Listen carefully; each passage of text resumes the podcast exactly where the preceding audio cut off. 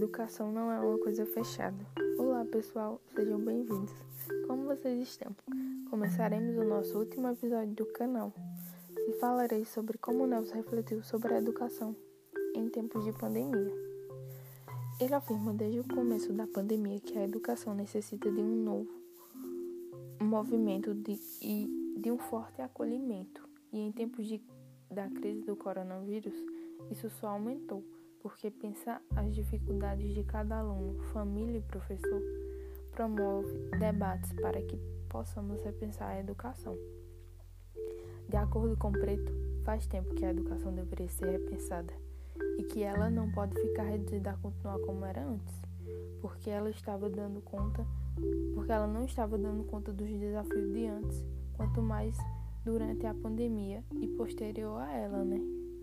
Já que muitos tiveram uma educação precária no ensino remoto e outros não chegaram a ter uma educação.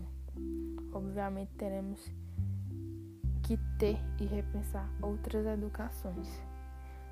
No período da quarentena, as crianças e os jovens ficaram em casa e alguns pais até da, reclamaram da educação escolar que estava cumprindo a rotina dos alunos. Mas Nelson ele defende a educação de casa e a da escola de formas diferentes, porque a, a, a da escola ela é específica e a de casa ela é mais geral, abordando as relações sociais.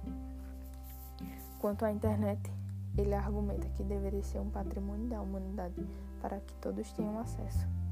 E aí percebemos o porquê da realização do projeto Tabuleiro Digitais, né?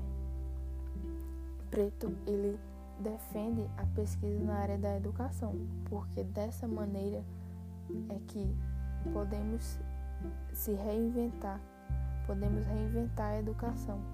Não só pode ser o professor.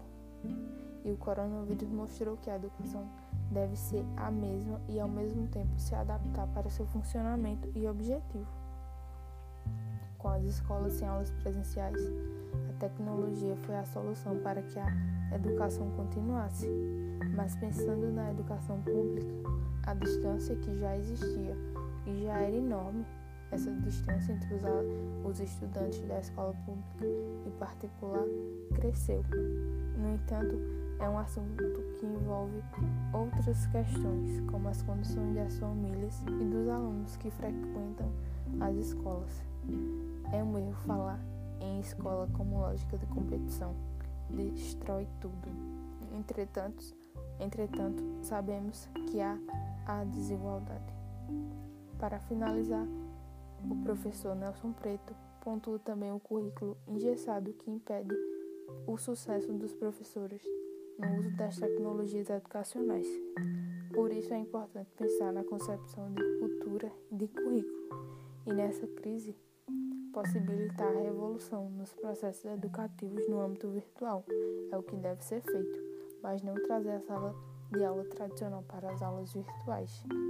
De qualquer modo, o ensino remoto não pode substituir o ensino presencial. Esse é o último episódio espero que tenham gostado do canal. Um beijo, se cuidem e muita luz no dia de vocês. Até mais!